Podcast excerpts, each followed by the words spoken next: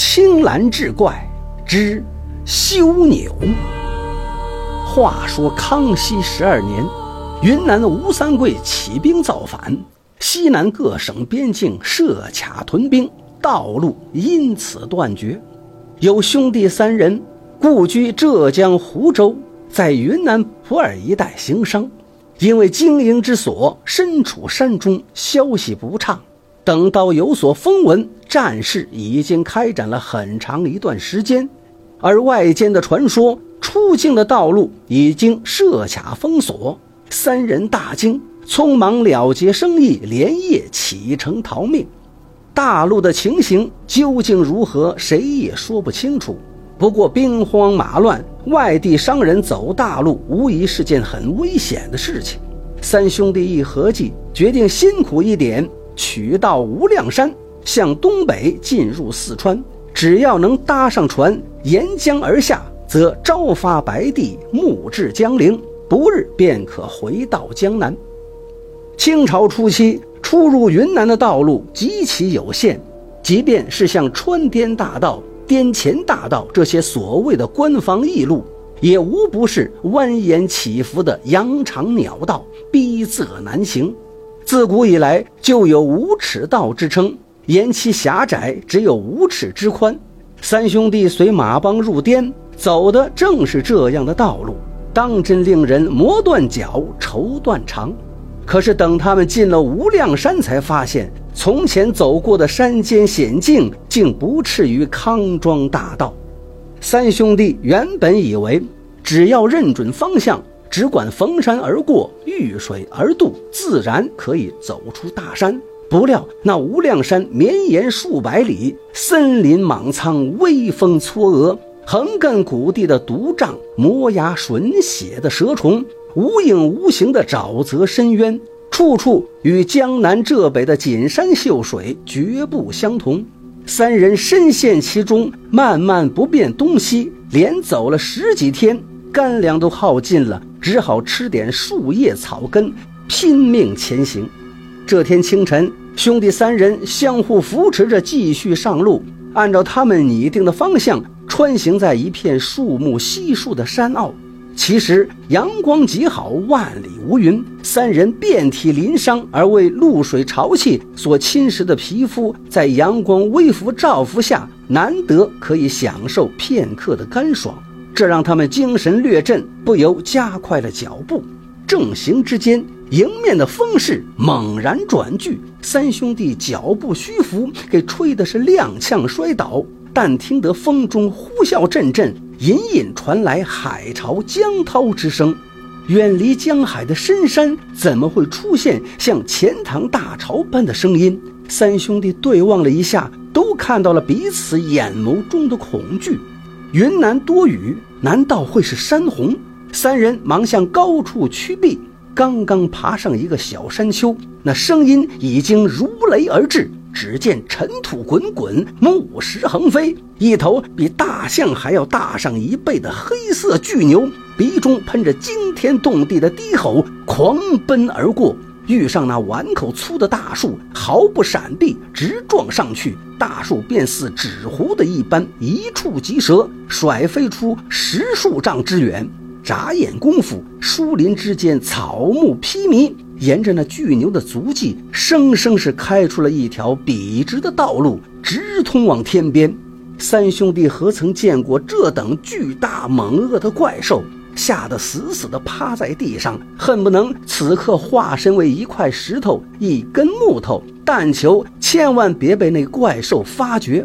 那怪兽横冲直撞，径奔而去，显然并未发现三人的存在。但三个人早已吓破了胆，直到那隆隆吼声越来越小，彻底消失不闻，才站立着探出身子。然而腿软脚颤，一时行动不得。三弟倚靠在山石上，牙齿还是咯咯相击，眼张失落道：“大哥，那那是什么怪物呀？”兄弟三人之中，大哥在云南十日醉酒。他也是怔怔地望着巨兽践踏过的遗迹，心头浮起一首早年寓居苗寨时听来的古老歌谣：“修牛力气大，头上长对角，一翘山崩垮，再翘地陷落。这首苗族古歌描述的修牛，正是一种外形酷似牛的神兽。在苗人神话里，修牛化身成一颗巨蛋，孕育了开天辟地的大神盘古。所以，修牛既是盘古的原型，亦是宇宙的元祖。滇黔地区原始部落随处可见的牛图腾，其所奉祀者实际也并非耕牛，而是修牛。大哥当时听了这些神话怪谈，一笑了之，魂没放在心上。此刻见了那力能开山裂谷的巨兽，才猛然回忆起来：难道苗人传说中的神兽竟当真存在吗？兄弟三人商议一阵，不得要领。可无论如何，必须是尽快出山。谁也不知这群山深处还藏有什么恐怖的怪物。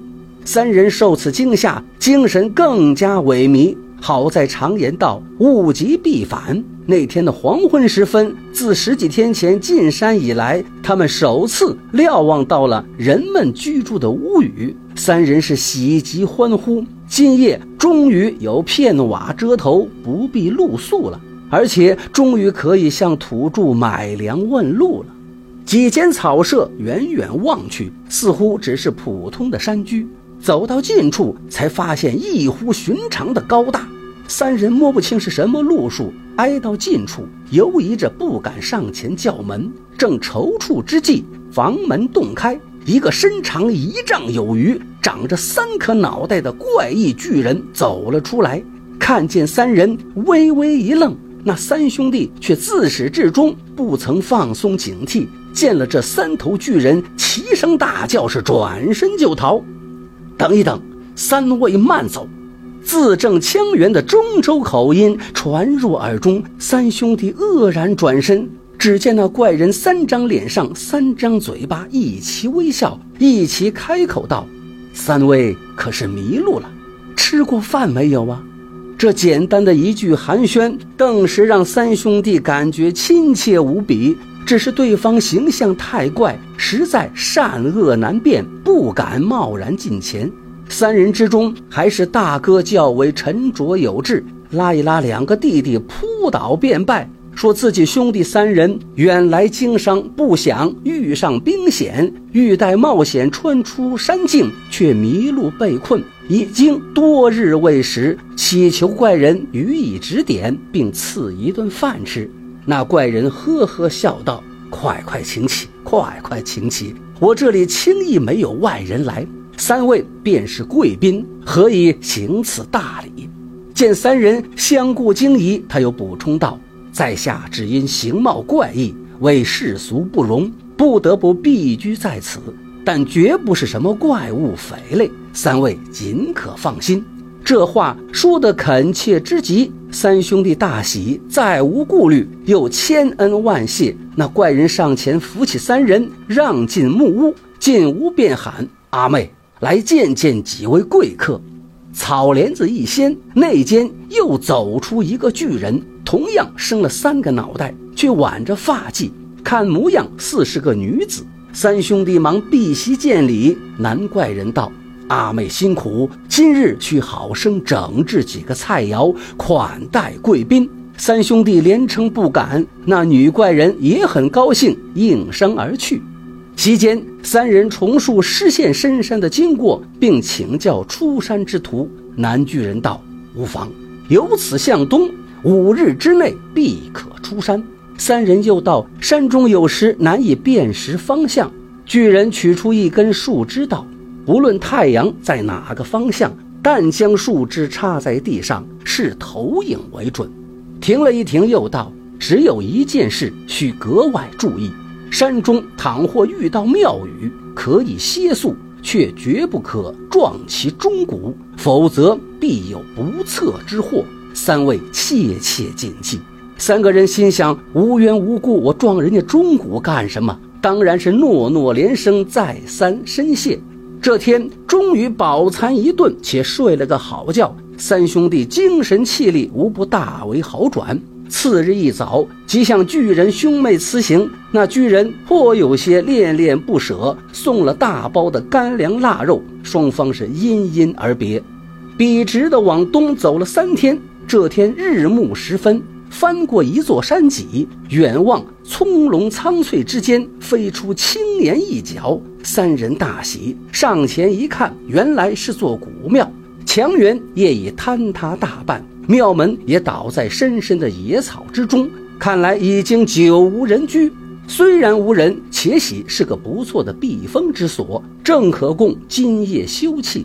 举步进门，满眼长草离离，院落里竖起一座不大高的钟楼，一口青森森的大铜钟悬挂正中，看上去竟然是簇新发亮，仿佛新铸的一般。三人看得奇怪，又往那佛殿里一张望，佛殿之内倒是比外面看起来更加破旧，门窗俱坏，佛像也剥蚀损毁的厉害，翻倒的香案，断折的房檐，瓦砾碎石乱七八糟，角落里还停着两具棺木。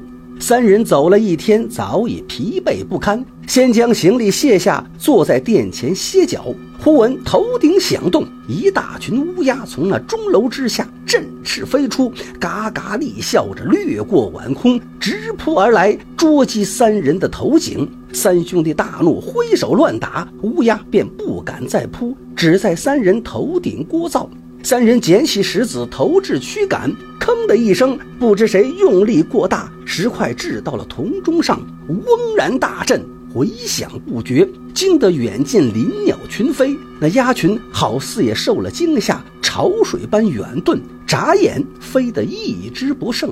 三人相视苦笑，正打算生火烧水，身后佛殿咯咯咯地爆起一串脆响，好像木头断裂之声。三弟说了句：“这房子怕是不结实。”探头往里一望，突然抽身回来，脸孔被极度的恐惧扭曲变形，声色俱厉地大喊一声：“快跑！”两个哥哥还在愕然，黑影一闪，血光迸现，三弟已经拦腰裂成两截。只见一个遍体白毛、皮包骨头的干尸出现在门边，血淋漓地滴落着，触目惊心。笔直延伸至庙门，血线的尽头，三弟平时从不离身的帽子无力地落在草丛里。他的上半截身子正被另一个干尸摁在地上啃食，长草掩映间，依稀可以看见微微抽搐的手指。咕咚，老二翻着白眼儿吓昏过去，老大也手脚俱软。然而此时不逃，焉还有命在？他死命拖着老二的手往那坍塌的院墙跑去，一面大声喊着让老二醒来。才喊得一声，却不想惊动了怪物。大哥只觉腥风扑面，尚未转过心思，便被狠狠地撞飞。两个怪物凑在一起，竞相撕咬着老二。老二一时未死，是惨嚎不绝。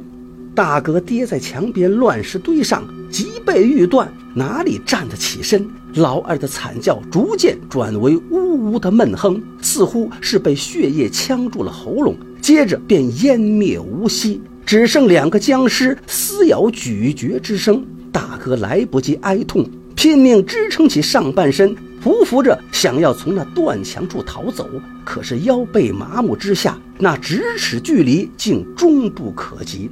泪眼看去，两只僵尸已经吃光了弟弟，向自己扑来。他绝望地闭上了眼睛，隔了半晌，却无动静。睁眼一看，两只僵尸凝立身前，面孔则朝向庙门方向一动不动。僵尸不动，他也不敢稍动。忽然，远山之间响起隆隆如雷的风涛之声。其声虽低，其势却似狂澜暗起，万马奔腾。僵尸脊梁一挺，昂起披满白发的头颅，冲天尖叫，其声烈烈如箫，好像在向远处那声音挑战一样。